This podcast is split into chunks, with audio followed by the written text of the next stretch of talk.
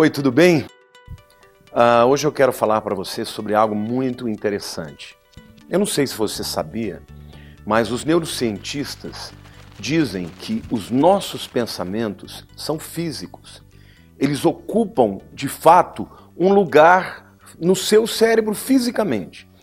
Os pensamentos, na verdade, eles são impulsos eletromagnéticos e químicos. Os seus neurônios se comunicam tanto do ponto de vista elétrico quanto químico, os chamados neurotransmissores que são mensageiros do pensamento. Agora, quando você começa a pensar, você começa a construir estruturas físicas.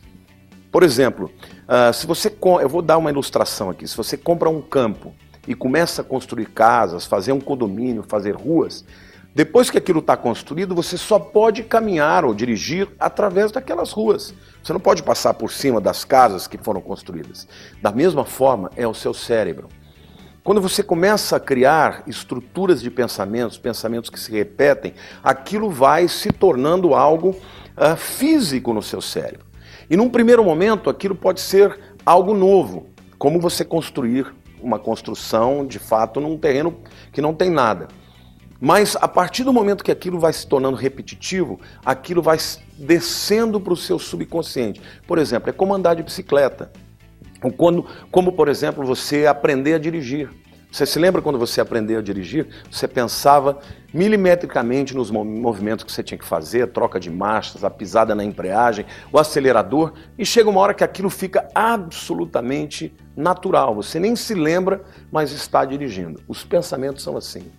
Quando você começa a ter um tipo de pensamento negativo, pensamentos tóxicos, o teu cérebro vai criando estruturas físicas, estruturas através dessas proteínas que constroem a estrutura física do pensamento, e aí depois, como andar de bicicleta, você vai tendo reações. Se você construir pensamentos positivos, pensamentos que são uh, saudáveis, o teu corpo naturalmente vai pensar bem. Você vai enfrentar uma dificuldade, mas lá dentro você sabe que você tem os recursos, a capacidade, os dons, a bênção de Deus para vencer aquilo. Agora, se ao contrário disso você é uma pessoa que construiu uma estrutura mental pessimista, de medo, de incredulidade, imediatamente diante de qualquer circunstância você já vai pensar: não vai dar certo, eu não vou conseguir. Então eu quero te fazer uma proposta. Porque ao invés de você ficar achando que nada é possível, você não acredita e concorda com aquilo que a palavra de Deus diz.